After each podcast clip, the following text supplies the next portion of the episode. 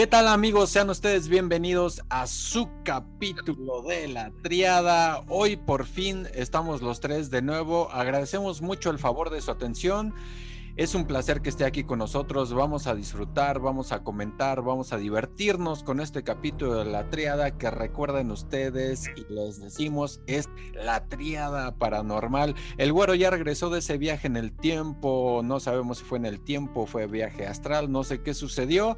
Yo soy Adán López, estoy muy contento de que esté aquí con nosotros y doy paso a mis amigos. ¿Qué tal, güero? ¿Cómo estás? Muy bien, contento de regresar de ese viaje en el tiempo.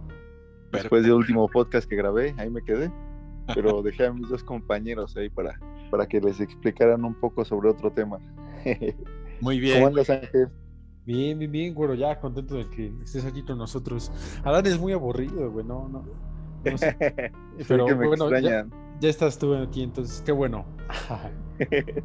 Pues a veces, ¿no? Como que a veces soy aburrido, ya ven que a veces ando medio briago, a veces ando medio cansado, pero bueno, ahí le hacemos la luchita, ¿no?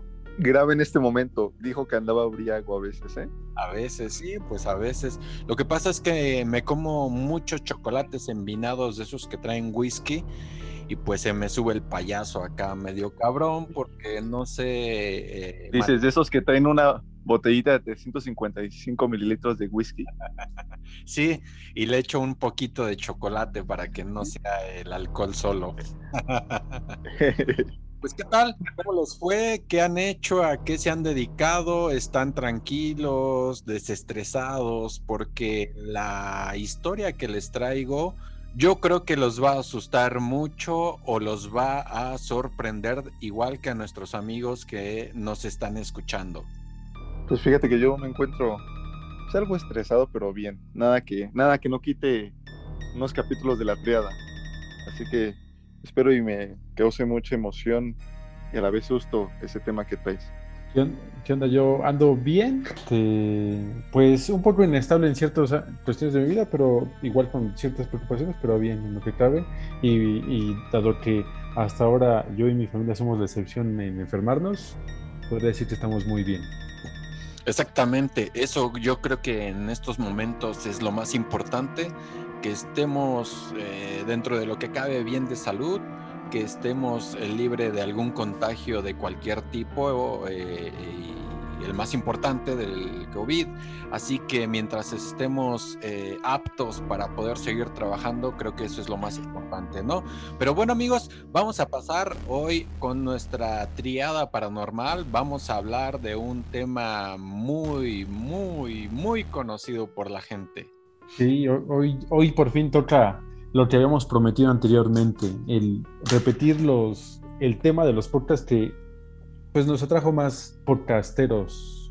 Esperemos si les agrade esta otra vez, otra, otro capítulo de lo paranormal. Bueno amigos, pues hoy les traigo, les traemos, mejor dicho, la historia de la Ouija. Así que agárrense bien de sus sillas, eh, cuéntenselo a quien más confianza le tengan y marquen el 666 en su teléfono por si necesitan alguna emergencia. ¿Qué les parece? Ya, ya era justo que repitiéramos este tema de lo paranormal y que bueno, a ver, eh, muy interesante lo que es la Ouija y, todo lo que representa, ¿no? Está, está muy bien que sepamos su historia para que nos eh, ilumines, Adán. Bueno, miren, hoy traemos la historia de la Ouija y empieza de esta manera, amigos. La palabra Ouija es una conjunción del oui, que significa sí en francés, y que significa sí en alemán, dando como resultado la palabra Ouija, que se pronuncia Ouija, pero popularmente es nombrada como Ouija o Ouija. Desafortunadamente no hay datos precisos de dónde se utilizó por primera vez o datos específicos de quién lo hizo. Sin embargo, varios historiadores coinciden en que la huella más antigua de un aparato muy similar es una tabla con leyendas y símbolos del año 540 a.C., utilizada por Pitágoras para acceder a conocimientos invisibles. ¿Qué les parece, amigos? No, pues sí, sí que es algo vieja, ¿no? O sea, desde los tiempos de Pitágoras. y cómo desde ahí él lo usaba para lo no invisible, más bien para lo no visible. Exactamente. Fíjate que aquí, güero, lo que yo noto, Ángel, es que es una parte de la historia que no es muy conocida, ¿no? Como que desde tiempos eh, en donde se empieza a, hacer historia, donde se empieza a, escribir en, libros o se empieza a guardar en escritos la historia y hasta el día de hoy eh, nos damos cuenta que es un tema, se puede decir tabú, un tema del que no se habla abiertamente porque es algo que se considera demoníaco, creo yo, ¿no?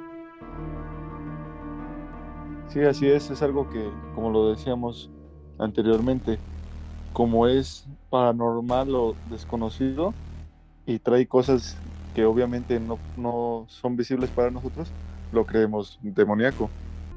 Así es, es correcto. Bueno, miren, y, y sigo con la historia. También existen relatos que en China, en el año 340 a.C., se usaba una tabla rodeada de piedras que permitía la comunicación con espíritus inquietos. Al usarla, realizaban largos rituales haciendo ayuno y ofrendando pan a los ancestros para que estos pudieran expresar letra a letra sus visiones del pasado y del futuro. La Ouija tiene muchas similitudes con la zairajía, que es un sistema árabe antiguo de adivinación. Y este sistema era que se pintaban letras del alfabeto dentro de unos círculos, pero para consultarla se debía de partir de la pregunta y la situación astronómica de ese momento.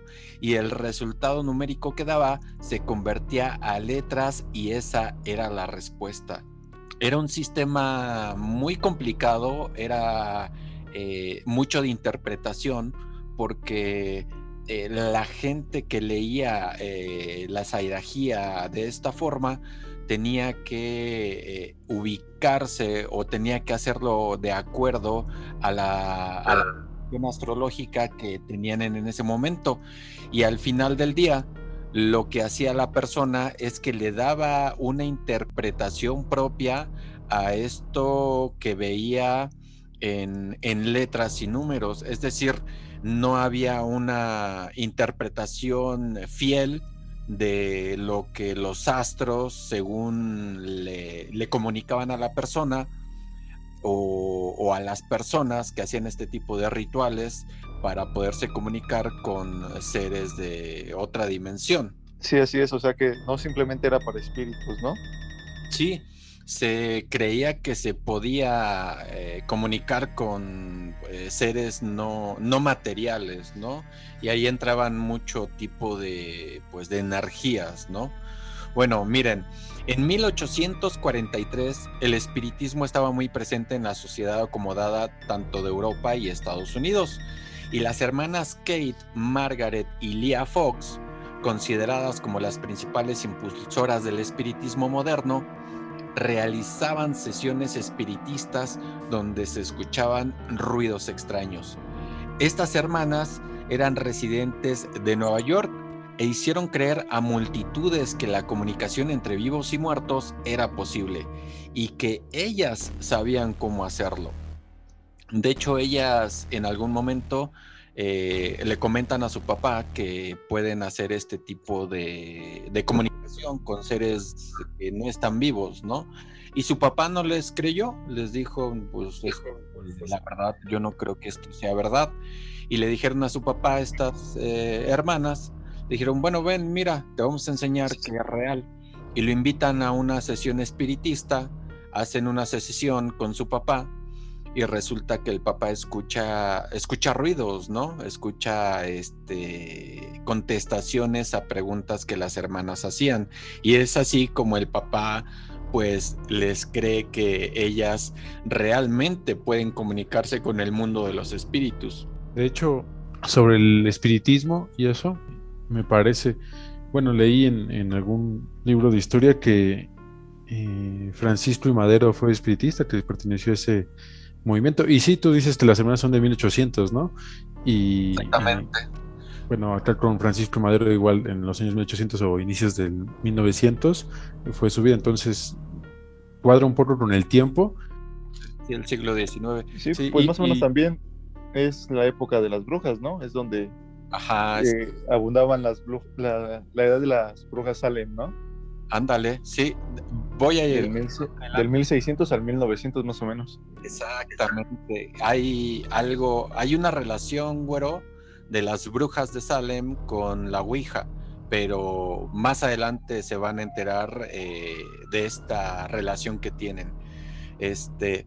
A ver, Ángel, dinos si comentas, güero, de, Don Francisco y Madero.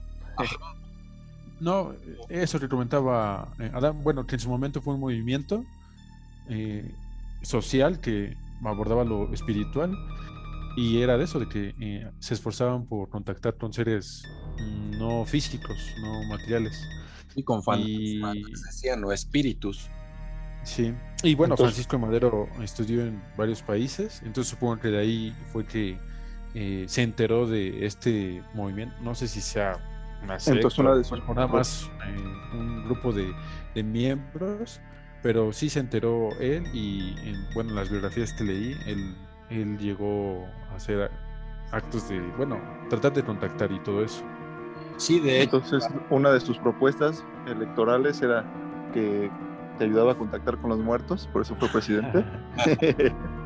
no, de hecho, saben que hay, hay escritos, está documentado que él hacía sesiones espiritistas para saber qué hacer. O sea, hubo algunas decisiones que él tomó con respecto al país eh, que le fueron dadas, según él, por una sesión espiritista.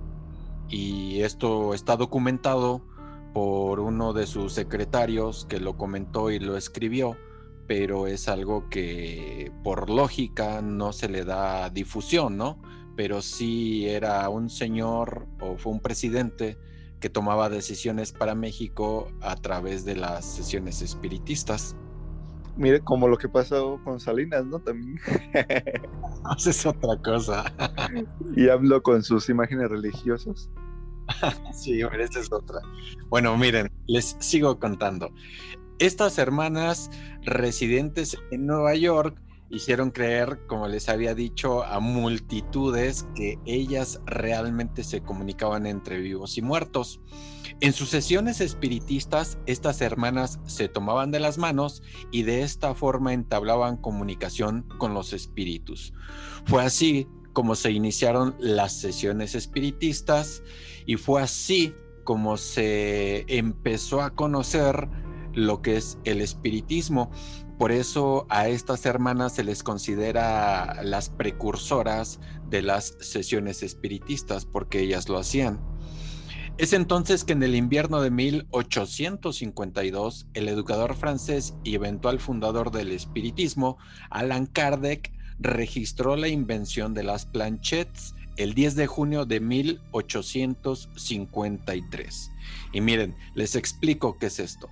Las planchettes eran una placa de madera de 15 centímetros de alto por 12 de ancho aproximadamente y tenían una forma de huevo, pero con un lado casi plano y el otro como cabeza de cohete, teniendo del lado casi plano una pata con ruedas en cada extremo y el otro lado que estaba en forma de pico, que estaba casi al final, eh, tenía, había un orificio donde se ponía un lápiz. Este, eh, esta planchette que les explico es lo que hoy se conoce como el corazoncito al revés que tiene la Ouija. Solamente que el que hoy día tiene la Ouija es pequeño. Es, no yo creo que aproximadamente de entre 8 centímetros, aproxima, sí, 8 centímetros más o menos. Y el que, la planchette, digamos que es el padre de este aparatito, este sí era mucho más grande, era de este, como de 12 eh, centímetros más o menos. Cabe señalar que el diseño de las planchettes era sin letras, números ni símbolos en la tabla. El uso de las planchettes se hizo tan conocido que llamó la atención de la iglesia y resulta que el obispo ahí ya de Estados Unidos de esos tiempos, que era el obispo Viviers, eh, criticó el uso de, de, este instrumento en una carta pastoral que mandó al Vaticano en 1853. Y entonces la planchette tenían un lápiz arriba, me decías. Exactamente. Mira, ahora les digo, esta planchette se ponía encima de un papel y se escribía lo que indicaban los espíritus o lo que contactaban las personas en las sesiones espiritistas. La noticia de la invención se extendió por todo París e Inglaterra y fueron producidas muchísimas planchettes de forma artesanal. Era tanta la demanda de estos instrumentos de comunicación espiritual que se hacían por pedido a los fabricantes de instrumentos científicos de la época. Esto se puede tomar como el antecedente de la Ouija. Así es, güero.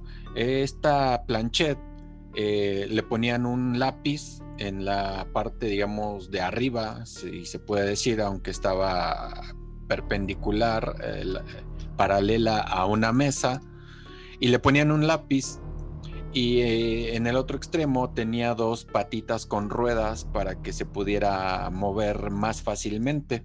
Entonces lo que hacían los que estaban encargados de la sesión espiritista es que ponían las yemas de los dedos encima de la planchette y resulta que los espíritus mandaban la energía o mandaban las indicaciones o lo movían a través, según estas personas de, de la gente que estaba en la sesión, y entonces empezaban a aparecer letras y bueno, tardaba mucho tiempo, eran horas, pero después de un tiempo, entonces aparecían letras que eran la respuesta a las preguntas que hacían las personas que estaban en la sesión espiritista. Uy, qué miedo, mira cómo estoy temblando. Uy, qué miedo. Sí, o sea, de hecho, más a los fantasmas, ¿no? Porque ahora tenían que con el planchet tenían que escribir la letra como tal, y aquí nada más la tienen que señalar con la, Ouija. Exacto, como que este, mejoraron el procedimiento. De hecho, me recuerda eso de la planchet a un juego que se hizo muy popular aquí en, México. no sé si en Latinoamérica y se llamaba Charlie Charlie. A ver, Igual en las escuelas, yo recuerdo cuando iba desde la primaria hasta la secundaria, lo recuerdo, o sea, sí fue un gran lapso de tiempo en el que estuvo muy popular este juego. Lo que indicaba el juego, haz de cuenta, ponías tú, más bien lo que era, ponías una hoja de papel, la dividías en cuatro ah. y dos, dos extremos les ponías la, la palabra no y en dos la palabra sí, ¿no? No, la palabra sí y ponías una goma en el centro ah. y un lápiz o una pluma, lo que tuvieras, en arriba de la goma, en forma recta, eh, que colindaran bien con las líneas. El chiste es que empezabas a decir, Charlie, Charlie, ¿puedo entrar a tu juego? Y la pluma se movía.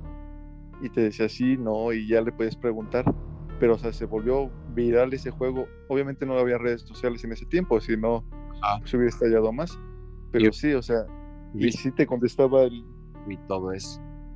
Sí, y por eso digo que me recordó un buen. Tal vez Ángel también lo recuerde.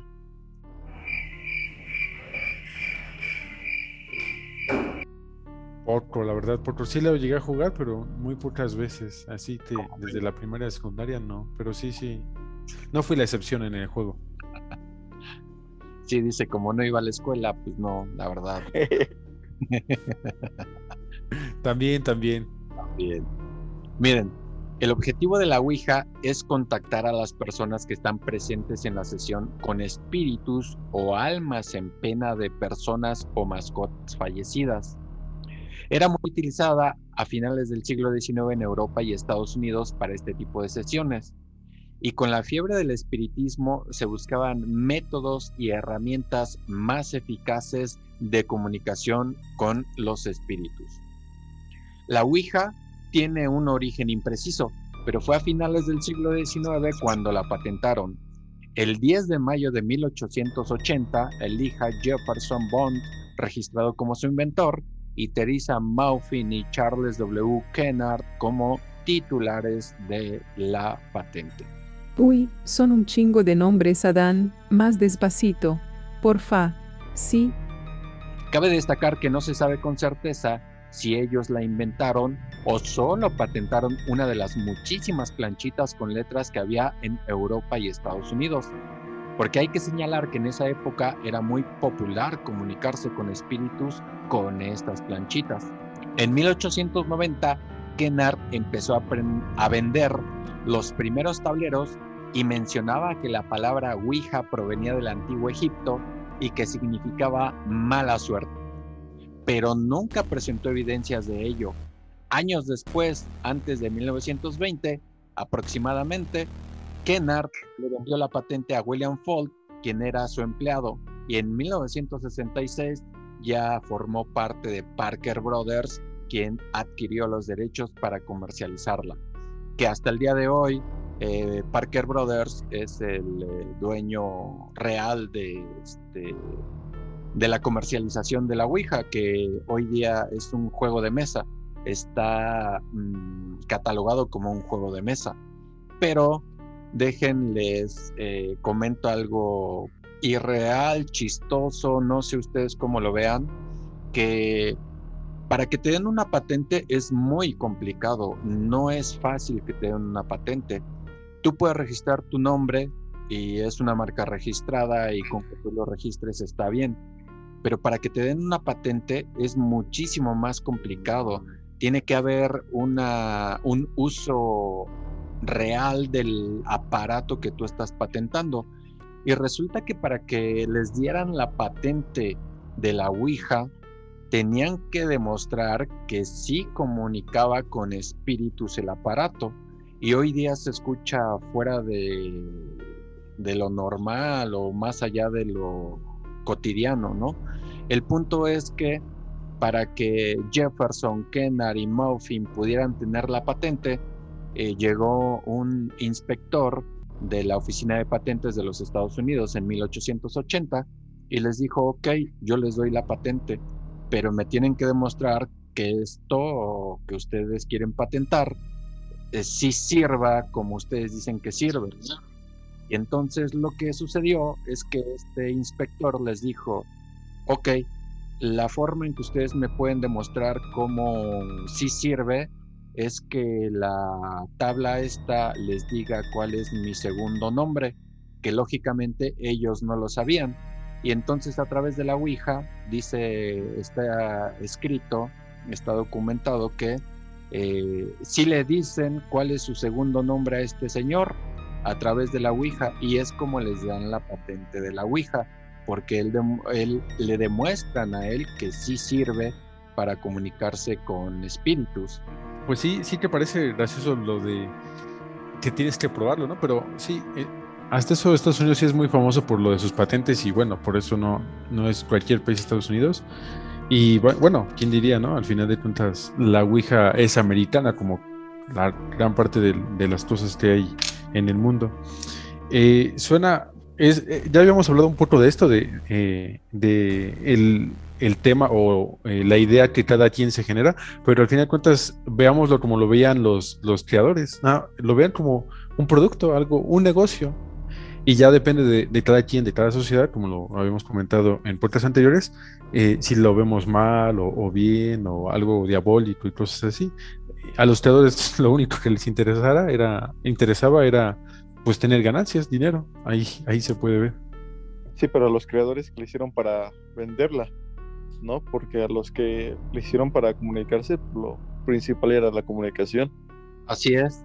Eh, originalmente, fíjense que desde que las hermanas eh, Fox hacen esto del espiritismo, que bueno, ahorita ya más adelante vamos a ver eh, el final o cómo sigue la historia de la Ouija, pero la realidad es que lo hicieron por negocio.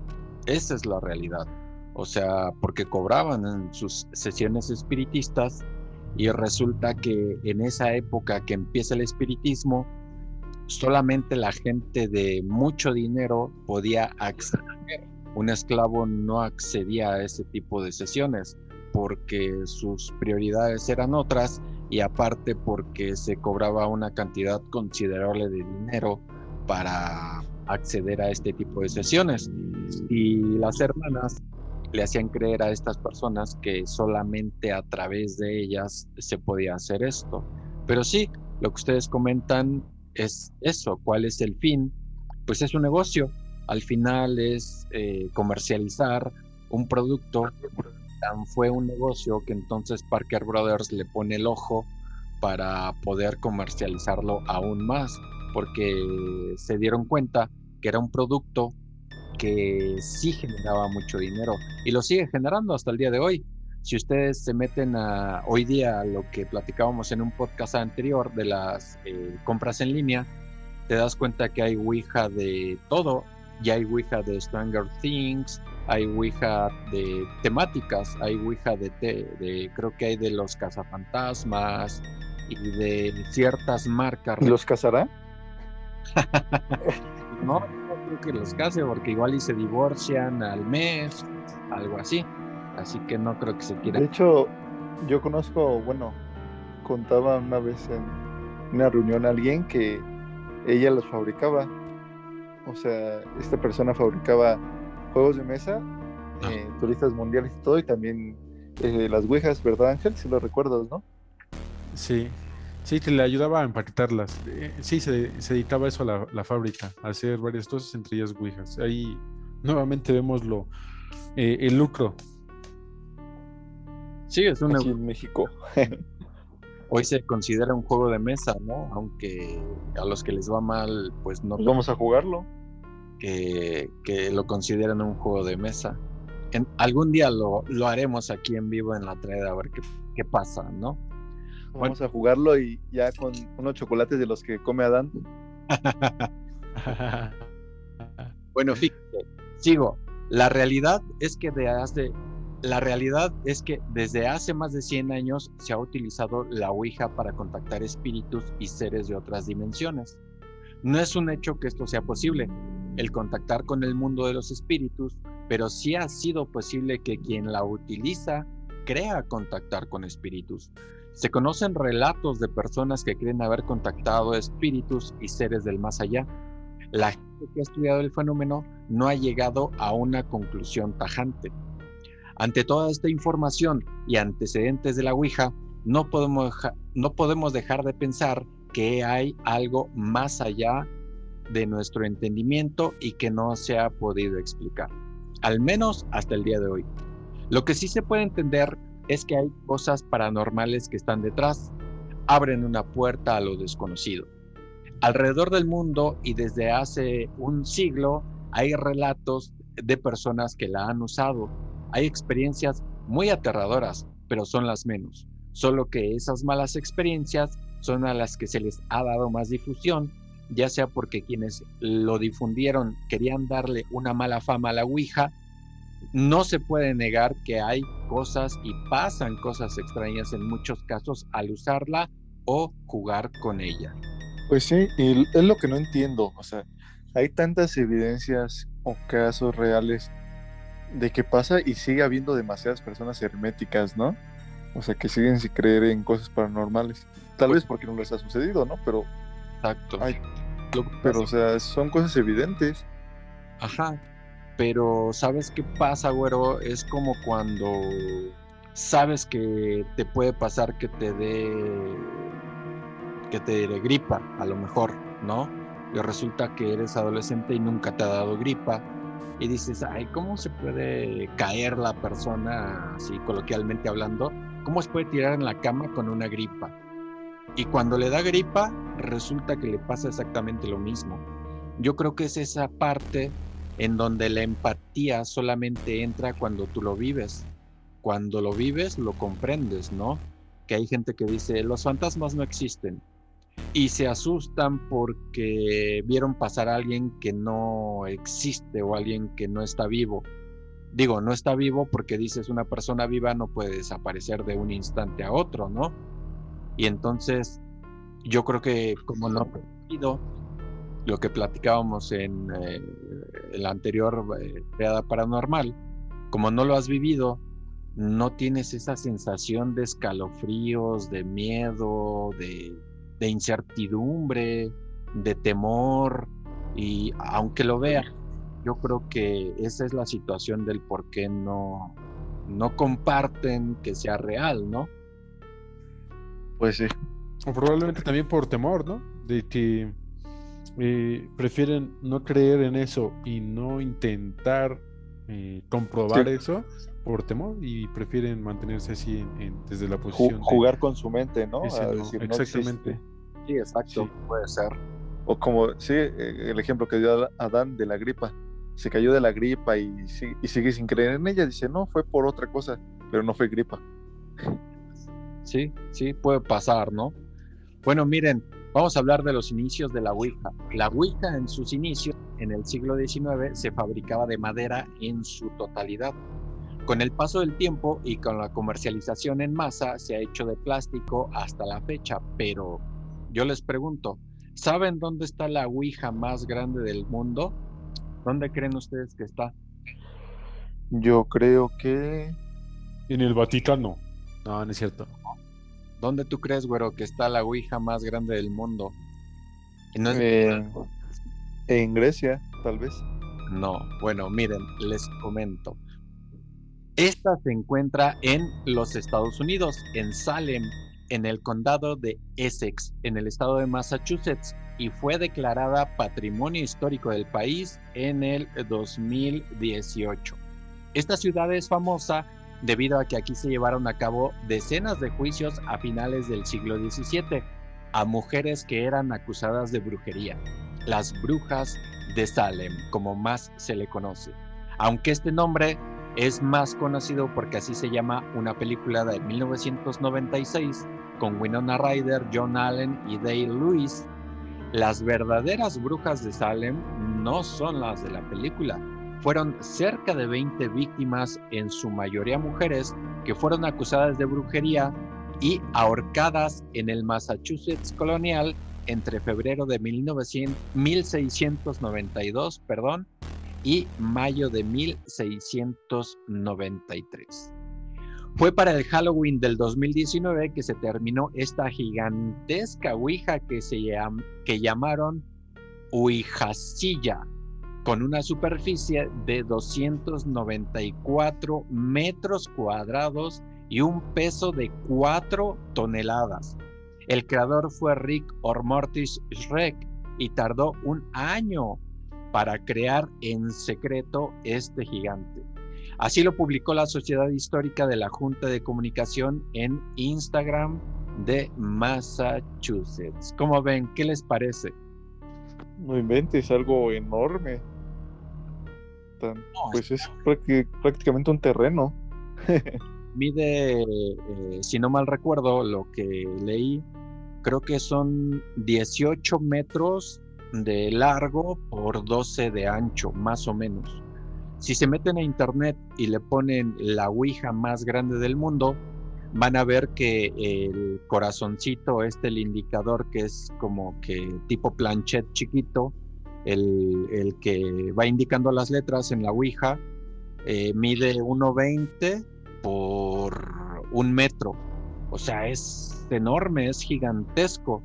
Y la verdad está bonita la Ouija. O sea, sí se ve, es hecha de madera y la gente la puede pisar. O sea, tú puedes ir a Massachusetts y puedes pararte encima de la Ouija.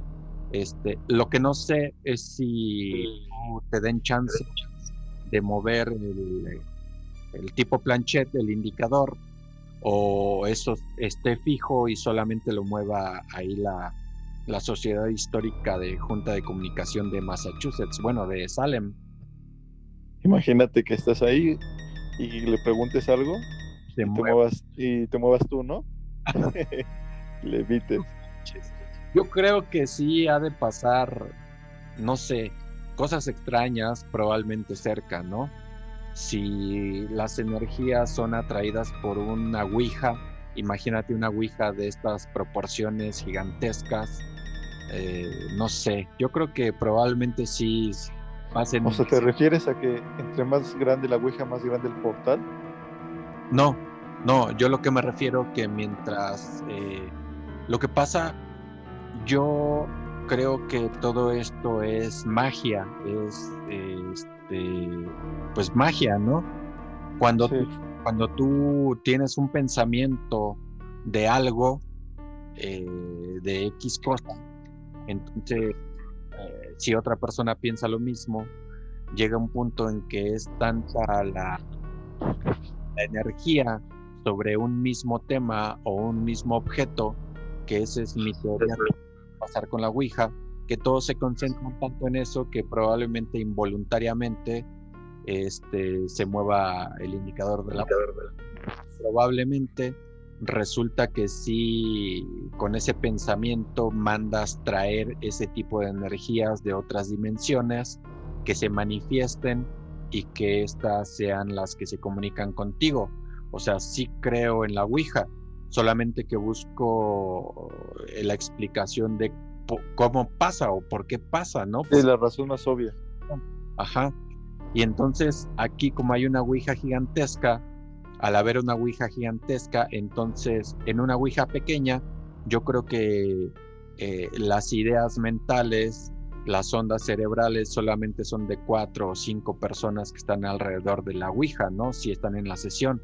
Pero una Ouija gigantesca, imagínate cuántas personas están pensando en la Ouija y en lo que eh, ha, pasado eh, por la Ouija. No son cinco, han de ser 100 o 200 o 500 personas, ¿no? Y entonces ahí se manifiesta, hay una energía muchísimo más grande que si solamente cinco personas están pensando en ello. O tal vez está hecha para gigantes. Pero, ¿y tú no leíste eh, que hayan realizado algún evento o algo así eh, para usar la, la Ouija enorme? Sí, cada año hacen un festival ahí con la Ouija y este es un festival muy conocido allá en Estados Unidos, pero más en Massachusetts, porque el, eh, el condado es muy conocido por las brujas de Salem y cuando empiezan a, a llegar el turismo por eh, conocer el lugar en donde quemaron a las brujas y las ahorcaron, pues eh, se topan con que está la Ouija, como que es un atractivo turístico, pero sí hacen un festival cada año, que ahorita no se está haciendo por cuestiones de la pandemia, pero anteriormente sí se hacía cada año. Sí, pero bueno, eh, entonces sí preguntan y todo y se mueve el indicador que mide 1 por 1.20. No, solamente es... Eh, ah, ya. Me, refería a eso, a que trataran de, usar la, enorme Ouija.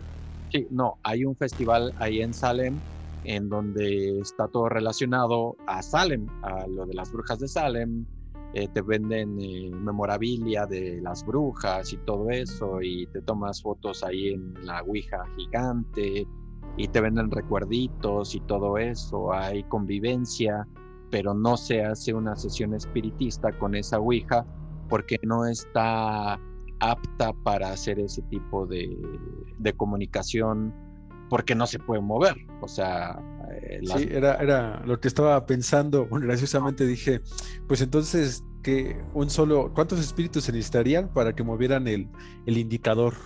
No, pues no, no se podría, sería... Los 100 que dijo Adán de, humanos, pues los 100 espíritus. Sí, yo creo que necesitarías al menos dos de los cuatro jinetes del apocalipsis para que... o a lo mejor viene directamente Satanás y la mueve. Bueno, fíjense, ya para concluir nuestra historia, porque todavía no concluimos el podcast, pero para concluir, podemos ver que la comunicación con el mundo espiritual se puede hacer con algún instrumento o sin él. Puede ser una ouija, una planchette o una simple hoja y un lápiz. Todas, esas, todas estas anteriores pueden ser con un medium que conozca estos temas o sin medium. Desde hace más de 100 años se ha empezado a saber del contacto con espíritus, energías malignas y demonios con la Ouija. Y desde 1966 que los Parker Brothers compraron los derechos, es considerada un juego de mesa. Se conocen cientos de historias de boca en boca de las consecuencias y malos resultados en las personas y su entorno al hacer uso de la Ouija pero la gran parte de estos son solo experiencias que se platican y no hechos que estén documentados y registrados por personas capacitadas en el tema. Esto hace que se siga teniendo la interrogante de saber si es verdad o no que demonios o espíritus que usen la Ouija que demonios o espíritus usen la Ouija como un portal a esta dimensión. Y así terminamos la historia de la Ouija. ¿Qué tal? ¿Qué les pareció? ¿Qué les gustó? ¿Qué no les gustó? A mí me parece sorprendente. O sea, obviamente no sabía nada de esto y pues sí me queda me quedo muy bien informado. Así que, pues sí, con mayor razón al juego. Sí, pues igual, eh, sorprendente, pero en cierta forma habla sobre mm, es reflejo de el esfuerzo del ser humano por contactar con el más allá y que en cualquier civilización pues lo veíamos, ¿no? Eh, de aquel lado, bueno, de, en Europa eh, ya sea que contactaran con sus seres queridos o con Dios, y de este lado también aquí hacíamos masacres, sacrificios y todo para también eh, mandar un mensaje a, los dioses y todo, y con eso que nos manden lluvia, cosas así. Entonces, podría considerarse como un, esfuerzo natural del ser humano por hablar con personas del más allá, y que con esto y con, con el fomento que le dio el lucro, el capitalismo al, a la Ouija, pues fue que se generalizó cañón y, bueno, hoy en día mm, son contadas las personas que podrían no conocer la, Ouija o al menos tener una idea de lo que es la Ouija. Exactamente. Eh, metes, eso, metes en el contexto varias, varios rubros, ¿no? Y eso es lo que es el capitalismo, de que la Ouija se vende. Pero como lo comentaba yo al final de la historia, no necesitas forzosamente una Ouija para poder comunicarte con el mundo de los espíritus, ¿no? Y tú lo que decías, güero, es que sí, a veces eh, sabemos de un tema, pero cuando ya sabes la historia de este, pues en este caso de la Ouija, te, se te aclaran ciertas dudas que tenías, ¿no? O refuerzas ciertas ideas que ya tenías eh, preconcebidas y te das cuenta que va mucho más allá del mismo, del aparato en sí, sino que el aparato solamente es el símbolo de físico de lo que realmente es la Ouija, que la Ouija es un mundo de contacto con, con los espíritus o con demonios, por eh, decirlo como es. un, medio, ¿no? Una vía de comunicación.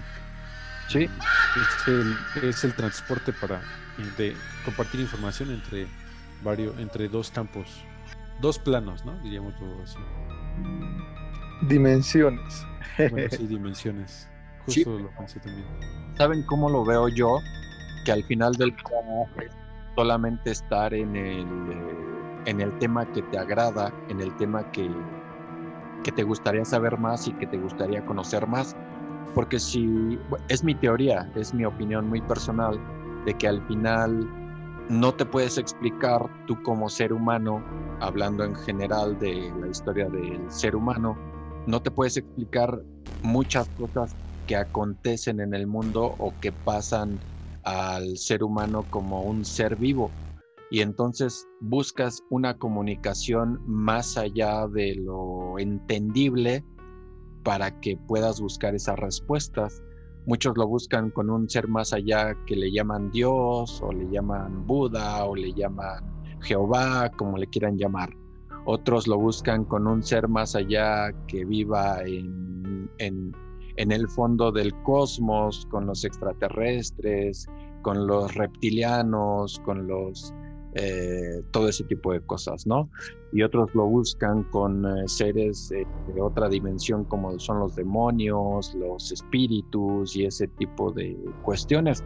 Al final del día yo creo que nuestro entendimiento no da para razonar tanto que a veces buscamos las respuestas más allá de este mundo físico. Y esos ejemplos que di, para mí, yo lo veo así, como que buscas algo más grande o algo que tú creas que es más grande que te pueda dar una explicación a lo que no, no tienes una respuesta o una explicación a lo que el ser humano no le ha podido dar una respuesta. Pues sí, y eso es solamente un aparato de comunicación, que es la Ouija, ¿no? Pero también, bueno, hay más formas de comunicarse. como tú lo dices, con diferentes, mm, por así decirlo, no sé, dimensiones, personas, etcétera, con el bajo mundo, con otro tipo de cielos o etcétera, ¿no? Sí, exactamente. Lo puedes también hacer a través de las cartas, a través de los caracoles, a través del cabello. O sea, mucha gente te lee ese tipo de cosas, ¿no? Y cuando te lee ese tipo de cosas, ¿cuál es el objetivo de que te lo lea? De que buscas una respuesta, de que tú quieres saber el porqué de tal cosa o quieres saber la respuesta específica de alguna pregunta que te está eh, obstruyendo tu desarrollo o que no te deja estar tranquilo porque quieres saber por qué. Y así es, porque yo recuerdo que tengo una conocida que, que lee los registros akáshicos, eh, que es igual algo así como para intercomunicarte con personas de más allá y yo lo familiarizaba un poco con la Ouija. O sea, no estoy diciendo que sea lo mismo, ¿no? Ni nada que ver pero, o sea, sí es algo así como de comunicarte y por eso yo decía, ¿a poco sí será malo la Ouija? Y ya cuando exactamente con esa historia, esta historia empecé a saber más, pues dije, no, o sea, es depende de cómo lo uses tú, ¿no? Como lo repetíamos, o sea, todos creemos que la Ouija es para algo demoníaco, pero no necesariamente tiene que ser así. Exactamente, no. Eh, no siempre es para que te contactes con demonios según las historias y según el uso de la Ouija, ¿no?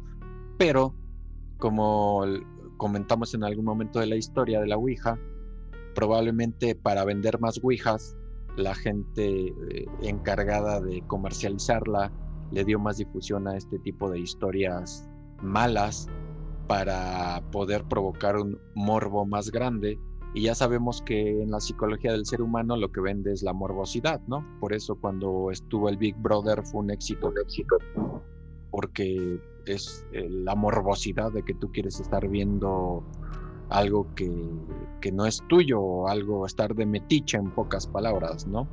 Y entonces eh, lo que tú dices es totalmente cierto.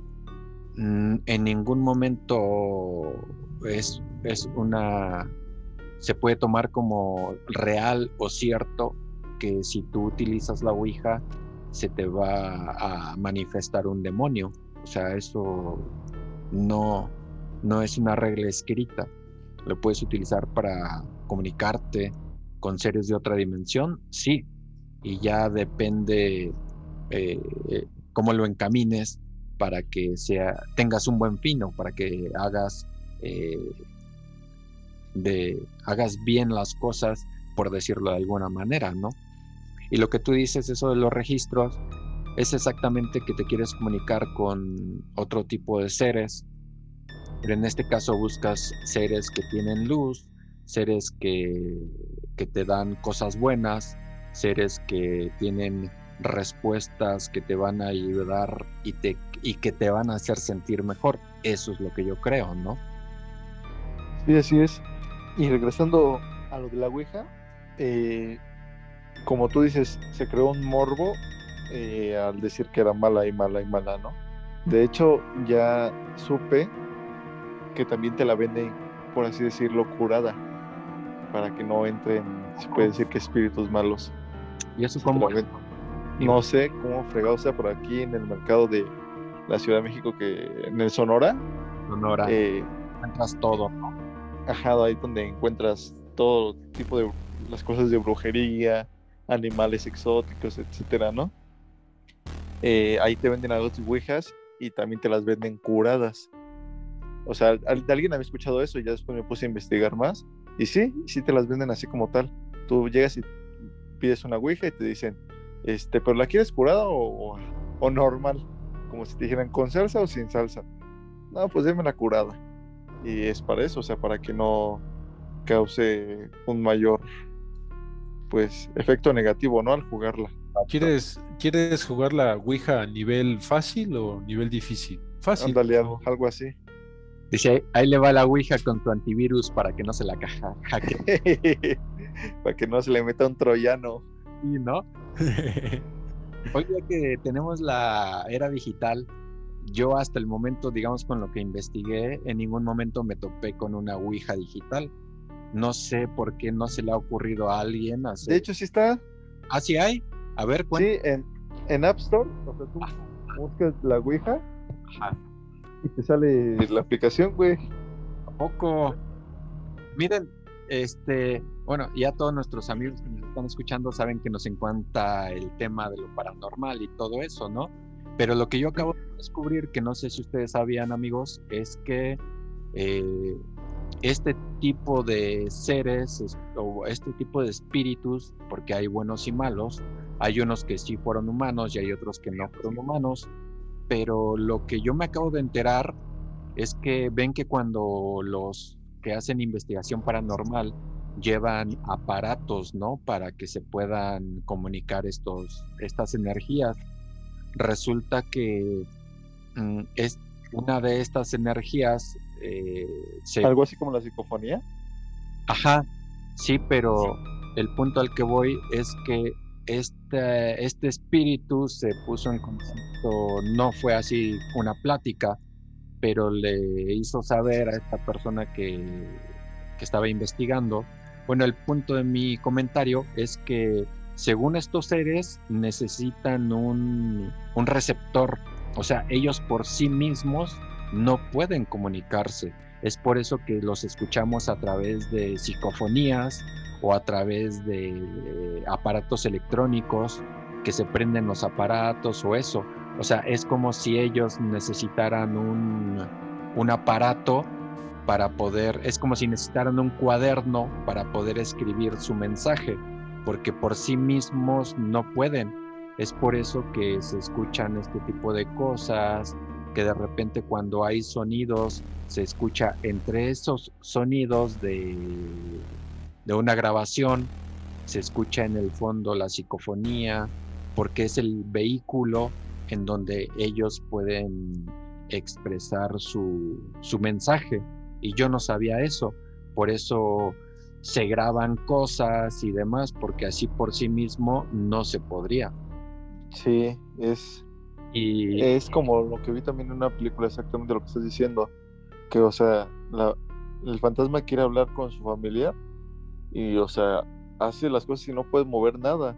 Solamente con eh, objetos, con algunos tipos de objetos es como puede moverlos o hacer como una fuerza él muy grande para moverlos, pero los mueve muy poco. No sé, tira una hoja de papel, un cuaderno y solamente así como que la persona se ve, se da cuenta que ahí está. Exacto, que quieren comunicar un mensaje y en este caso es la gente que o los lugares digamos que, que se han podido recabar mensajes más precisos es porque hay un, eh, un audio prendido, porque hay una televisión prendida eh, porque, y entonces a través de esto pueden manifestar su mensaje. Y todo esto, este comentario que, acabo de relatar, es eh, con respecto a lo que tú dices, güero, de la que yo no sabía que ya hay Ouija digital. Si hay Ouija digital y con esto que este espíritu le comentó a ese investigador paranormal, entonces te das cuenta que sería o se podría considerar que sería muchísimo más fácil para estas energías eh, no encarnadas que se pudieran eh, comunicar a través de la Ouija digital, porque es el medio preciso para que ellos pudieran eh, manifestarse. Y otra cosa que me olvidó decirles es que es eso, eh, necesitan energía, por eso los que investigan se les acaba la pila del celular, de las cámaras o la energía de la persona, se sienten muy cansados después de, porque como ellos no tienen energía, la tienen que tomar de algo o de alguien. Por eso cuando investigan, hacen investigaciones paranormales, te das cuenta que, que los que son charlatanes no, no, no, no viven este tipo de cosas, ¿no?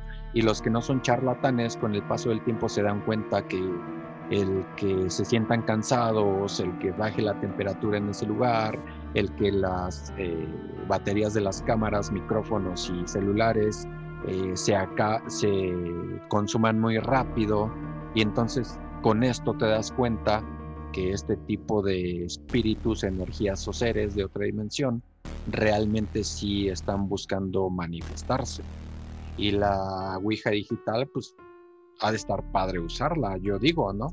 Ha de ser más fácil para ellos. Pero, pero tal vez sea como, como más manipulable, ¿no? La digital, porque pues ya estamos hablando de un, un software que está trabajándolo, o sea, tal vez si ya venga predestinado o no sé, tal vez, no lo sé, lo tendré que hacer para ver. Eso es lo que te iba a decir, o sea, ¿cómo te puedes dar cuenta si el, el, el, sistema operativo lo está manipulando, ¿no? La inteligencia artificial, mejor dicho. Sí. ¿Cómo, ¿Cómo, puedes hacerlo? Pues a lo mejor usas un dispositivo electrónico en donde no tengas ni tu correo electrónico, ni, o sea, donde no esté tu información digital, ¿no?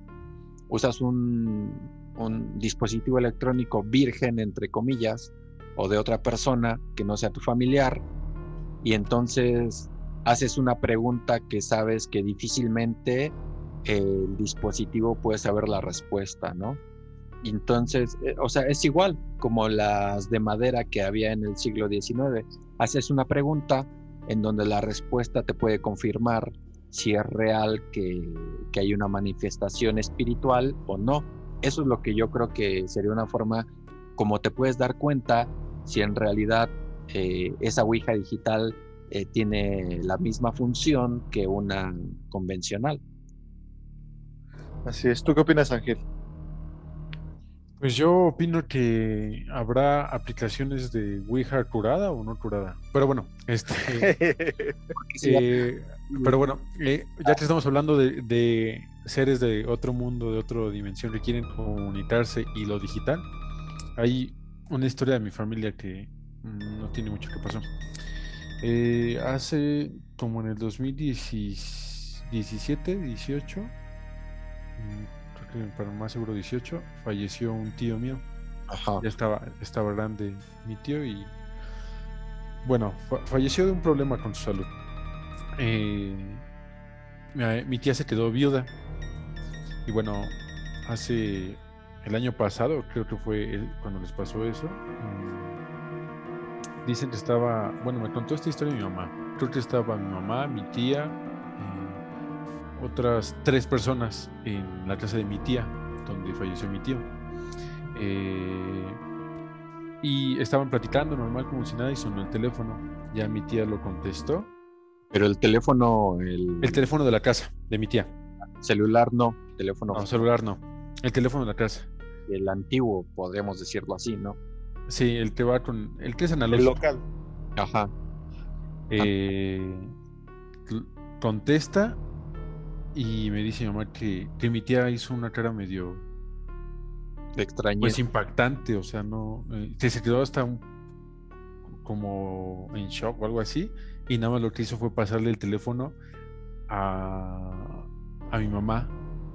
Y que mi mamá agarró el teléfono y escuchó claro la voz de mi tío y que le decía a mi mamá por, por su nombre. Igual mi mamá se quedó tan impactada que o sea, prácticamente se fueron rolando el, el teléfono descompuesto, güey. El teléfono. y así, y, y todos, eh, recuerdo que me dijo, eran cinco personas que estaban ahí, os escuchaban, pero no decían nada. No, o sea, de lo impactante que se les hizo. Y al final, pues lo único que hizo, creo que fue un familiar mío, un tío, igual, que estaba ahí, eh, lo único que hizo fue colgar y, y ya todo, pues, todos se quedaron así como de, pues, ¿qué onda o qué? Pero... ¿Y, y, tu tío del más allá, no chinguen, ninguno me quiere contestar. La pinche llamada me costó un montón, a ver cuánto y así, no sé, eh, se quedaron así. La verdad, este, hasta ahora nada más tengo la versión de mi mamá. Espero en una fiesta o, o que llegue a ver a un tío, eh, bueno, los que estuvieron ahí, preguntar y, y, pues así obtener varios puntos de vista sobre esto que, que dice mi mamá que pasó. Pero pues al menos en todo, eh, cuando me platicó mi mamá, dice que en todos pues nada más pasaban el teléfono y no prefirieron no contestar. Es que es lo más extraño, ¿no? Eh, y real que pudo haber sido porque a todos se le, les impactó, o sea, no es de que uno se agarrara el valor de los seis o cinco que había ahí y dijera, no, pues, o sea, tanto fue el impacto que todos se quedaron así de, pues ni una palabra a decir todos estaban, estaban en shock. en shock. Sí. Sí, espero en, en una fiesta agarrarlos a todos y ahí y ya sacarles a todos su versión y ya. Vale, pues los grabas para ya ver lo- qué Ya lo estaré acá, sí. Pero hasta también suena interesante, ¿no? O sea, ¿qué, El eh, qué, qué número decía? No sé, o, o sea, puedes volver a llamar ese número y a ver quién te contesta, o, o el número es más allá. No, sé. Y es que lo más extraño, tal vez tu tío estaba ahí, decir, ¿no? Y lo más extraño es que si contestó tu mamá, ella no dijo, hola, soy Patty. O sea, Exactamente. habló No, o sea- y le dijo su nombre. Sí, supongo que la que contestó y se escuchó la voz debe, debió de ser mi tía, porque fue la que eh, contestó en un primer momento el- la llamada y ya debió de decir, bueno, como todos lo hacemos, ¿no?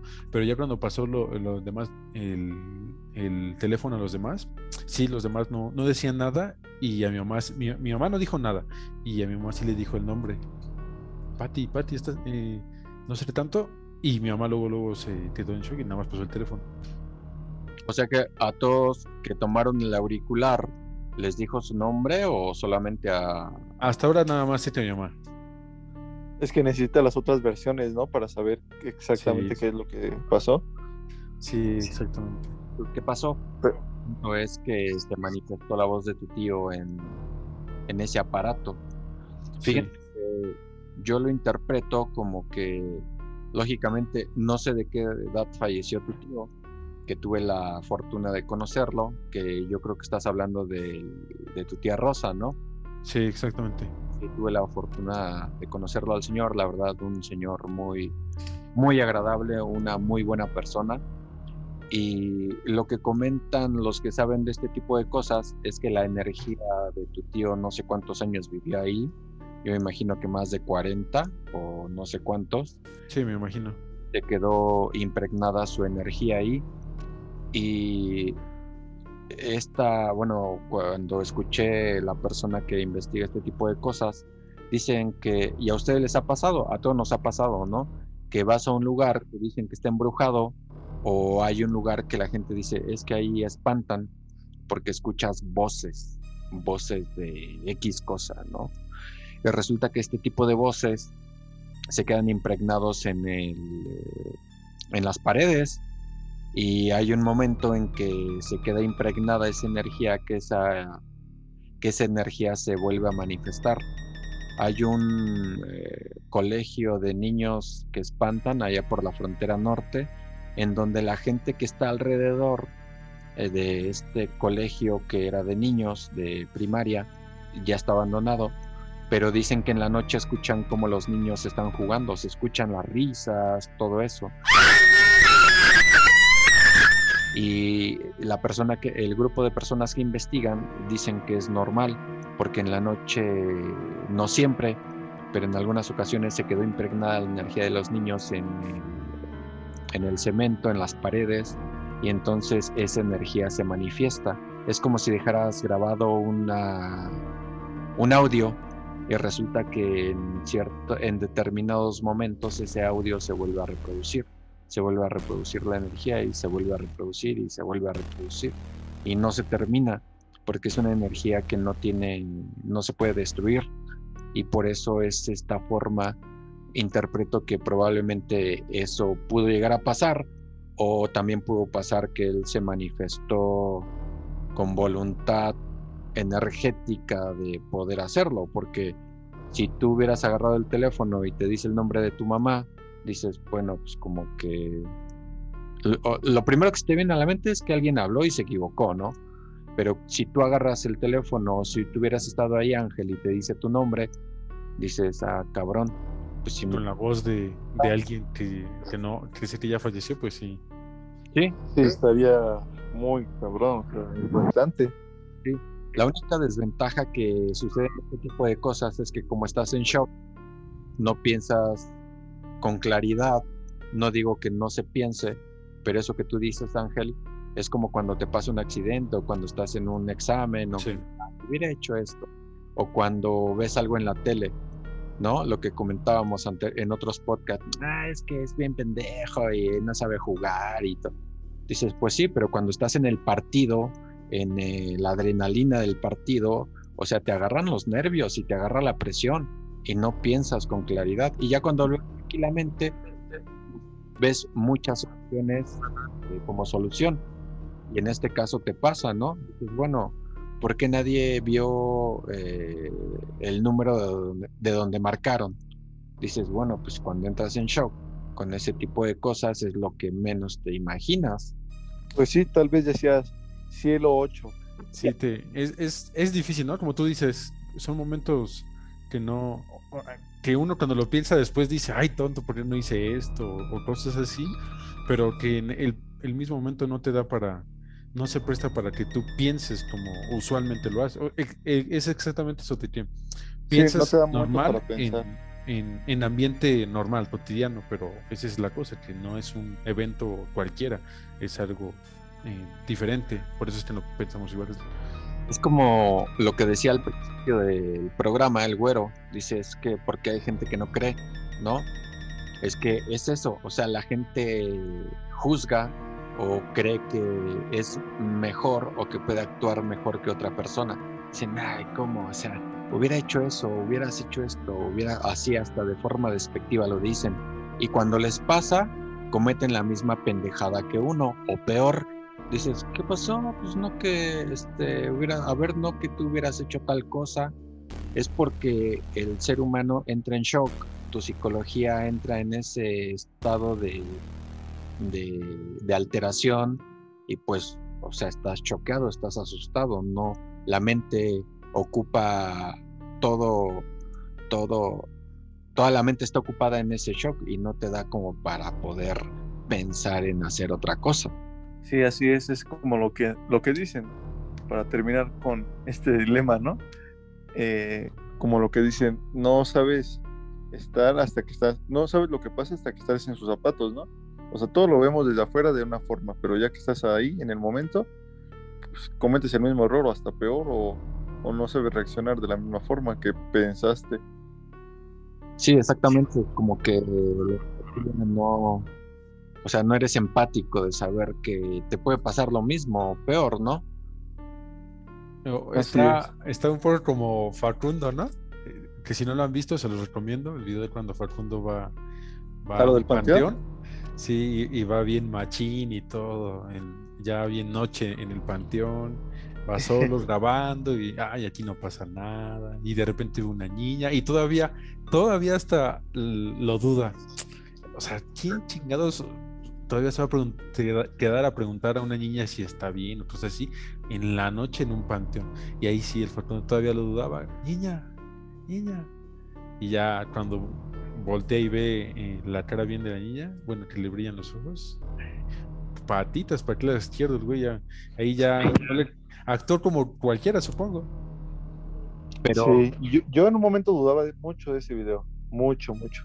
Pero ya después que fui conociendo la, el tipo de persona que es Facundo, porque todos vemos el que es desmadroso y así, ¿no? Y lo creemos que es, tal vez sea mentiroso por su forma de ser en la televisión. Pero ya viendo sus entrevistas más a fondo de cómo es, pues o sea, yo ya creí totalmente que sí fue lo que sí le sucedió eso. Pero sí se ve bueno el video. Acabo de ver este un video igual de otra cosa paranormal y vi que una persona comentó que Facundo en algún momento había dicho que ese video era falso, pero no sé, o sea, yo creo que es verdadero el, video y que esta persona solamente dijo eso para que gane más adeptos en su canal o para que se haga famoso, pero yo tengo este, entendido hasta el día de hoy que Facundo nunca ha dicho que era falso. Eso es lo que yo tengo entendido, por eso también me quedo con la idea de que sí es real el video. Sí, al igual yo. Está muy cabrón, está muy, muy... Fíjense que en esto del terreno paranormal, nosotros somos unos pequeños bebés, que hay mucho, mucho, mucho por eh, conocer, por, por explorar. Ajá, exacto, por explorar. Eh, encontraste la palabra adecuada, güero, por explorar en la forma de conocimiento y en forma de experiencia. Y ya me vayamos eh, explorando más, entonces ya podremos compartirlo aquí con todos ustedes en el podcast. ¿Qué les parece? Dice Adán, cuando vayamos experimentando más también. Sí, en el terreno de lo paranormal. ¿no? Sí, claro que sí. ¿No? De hecho, yo les recomiendo una película. eh, está más o menos, no está muy buena, pero para que le entiendan también un poco lo de la Ouija. Y así se llama la película, La Ouija. Salió como en el 2018 aproximadamente. Sí, aproximadamente en el 2018. Sí, me la Pero topé. está buena. Ajá, me la topé varias veces con, ahora lo, con lo de que investigué de la historia de la Ouija y dicen que pues no es mal, e igual lo que tú comentas es lo que dicen en general, no está mal, pero si eres muy exigente con el tema de la Ouija, como que no, Sí, sí, le falta un poco. O sea, no va a llenar tus expectativas. sí, yo, yo recuerdo, la fui a ver eh, dos veces al cine eh, con diferentes chicas. Ah, no es cierto. Supongo que sí, ¿no? ¿Quién va, a, quién va a ver dos veces al cine la misma película? Y fue con dos. Yo, güey, me gustó bastante. No, sí, lo fui a ver dos veces y, o sea, obviamente la primera vez era para que me causara algún susto y ya cuando la segunda vez que la fui a ver me causó mayor susto que la primera vez, pero porque tal vez le entendí más a la trama y todo eso, le puse mayor atención. Le dio más susto en la segunda ocasión la chica, la chica reatota que iba ahí junto a él. estaba al cine. Sí. Pues quién sabe por qué te habrá.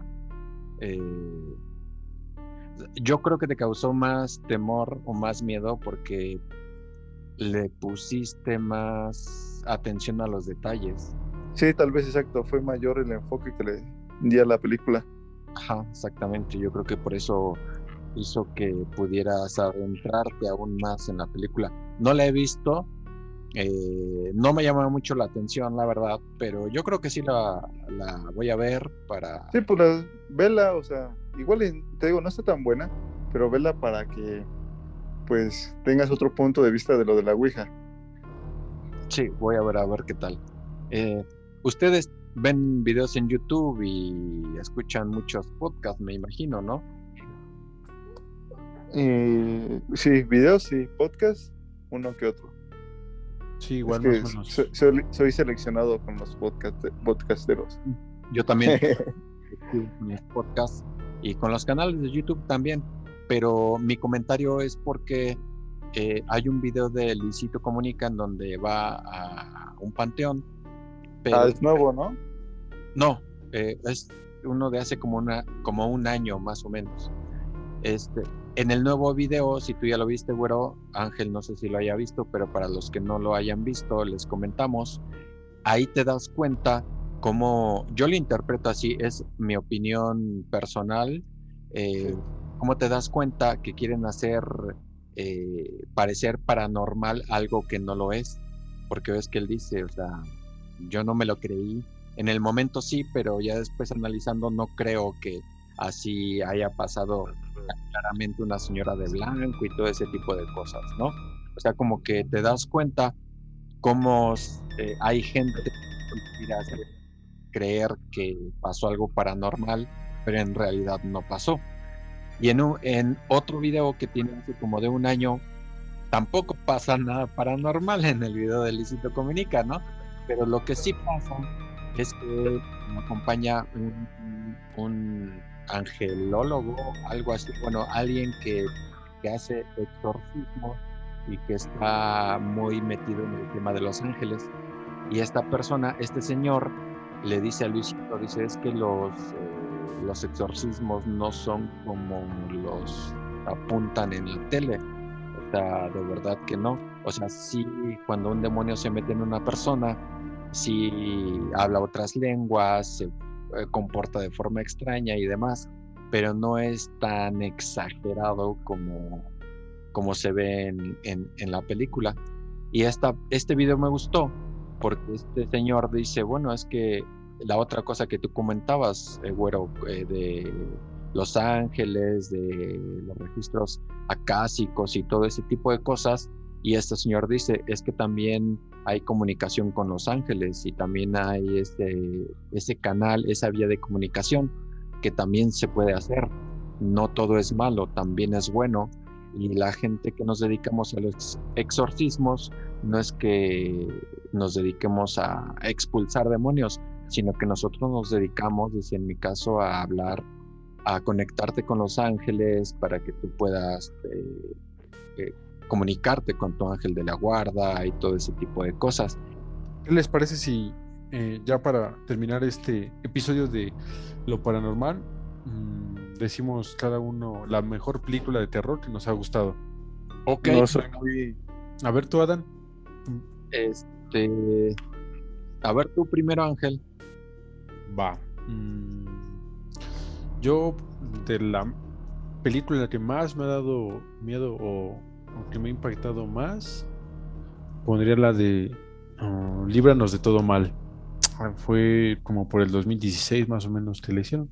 Está muy buena. eh, básicamente lo que trata la película es que unos soldados que están creo que en Afganistán o algo así, eh, llegan a una cueva y la cueva tiene escritos medio raros y ya cuando regresan a su país, a Estados Unidos, ya actúan de forma diferente y cosas así. Entonces está buena, me gustó.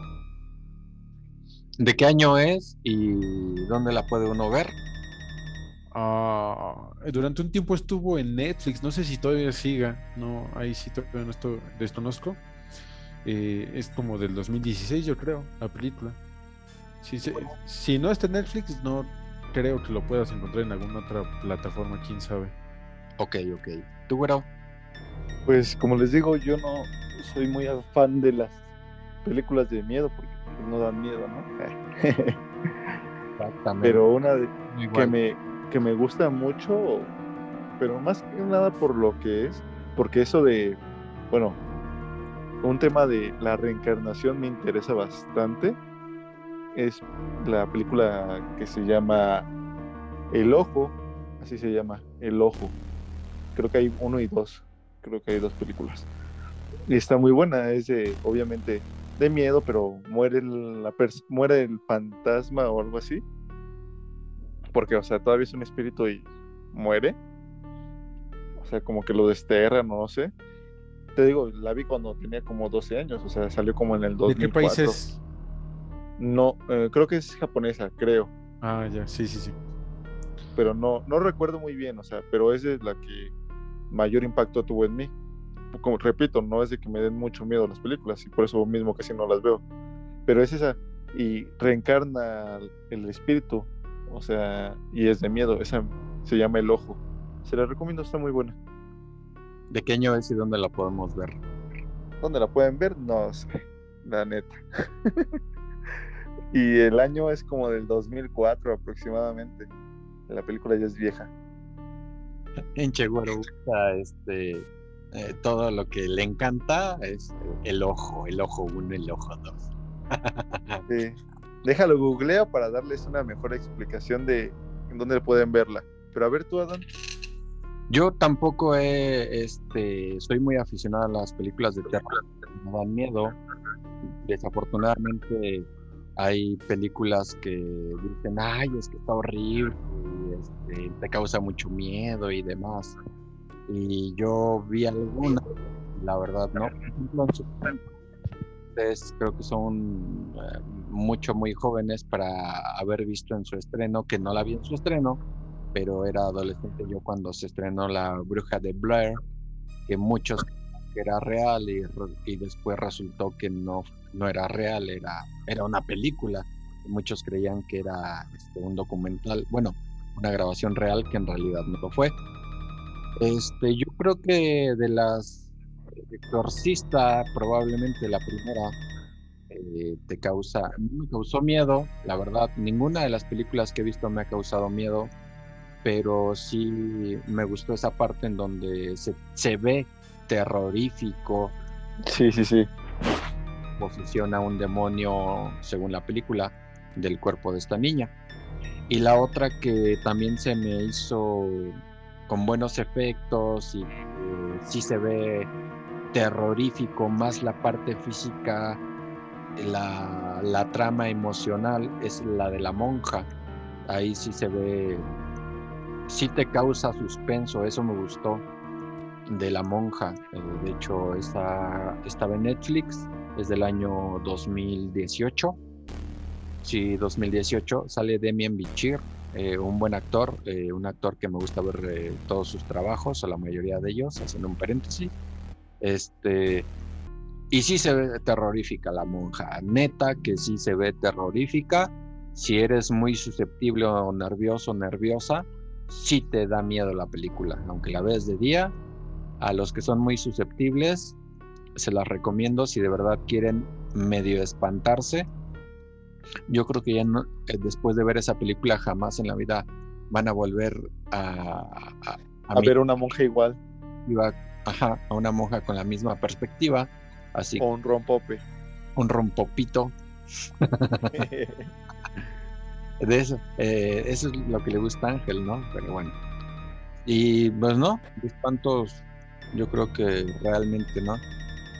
Eh, retomando rápidamente eso del exorcista, sí, recordando a mí también esa me causó un poco de, de miedo la escena de la primerita película. O sea, sí causa algo de miedo.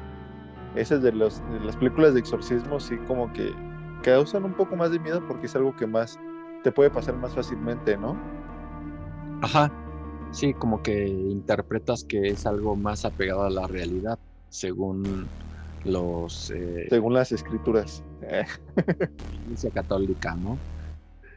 Es que fíjense, yo lo, yo lo separo así, como que te dé miedo y se vea terrorífico.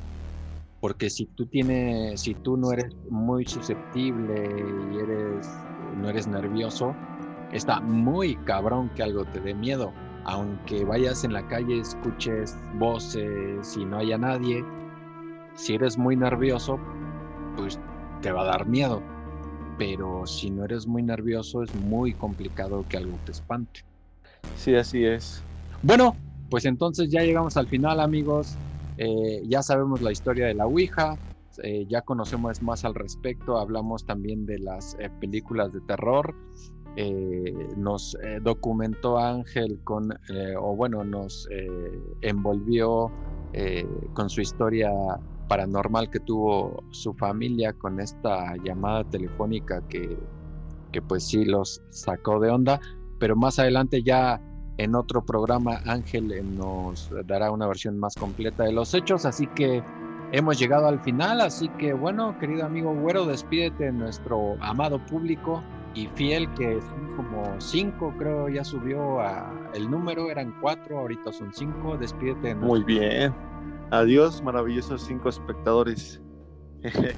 no, pues espero nos sigan escuchando y si llegaron a esta parte del video, les recomiendo, digo, del video, del podcast, les recomiendo que, que descarguen su en su dispositivo móvil la Ouija y la jueguen. También está el juego de Charlie Charlie que les comentaba, ¿eh? también está ahí, eh, digital. Así que ahí les, ahí les dejo eso de tarea. Nos vemos, que estén muy bien. Hasta pronto. Te faltó el, eh, anuncio completo. Está disponible para Android y Mac. Y iOS. Ah, sí, y iOS, perdón. Bueno, Ángel, llegó el momento de despedirnos. ¿Algo que quieras agregar? Nada, eh, aquí, como dices tú, Adán, agradecido con su, con su atención, con su escucha.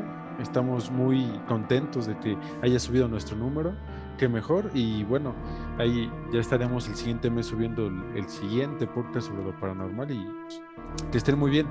Bueno, pues muchas gracias, gracias, bro, gracias, Ángel. Es un gusto, para mí es un placer poder grabar los tres juntos, compartir con todos los que nos escuchan nuestras experiencias, ideas y comentarios de todos los temas que estamos tratando. Hoy con el tema paranormal, de verdad que fue un gusto para mí hacerles saber la historia de la Ouija. Deseo que, las haya, que la haya disfrutado mucho. Yo soy Adán López, le mandamos un abrazo tripartita donde quiera que esté y recuerde seguirnos cuidando para que todo vaya mejor. Esto fue la triada paranormal. Nos escuchamos en el próximo capítulo. Hasta luego. Bye. ハハハハ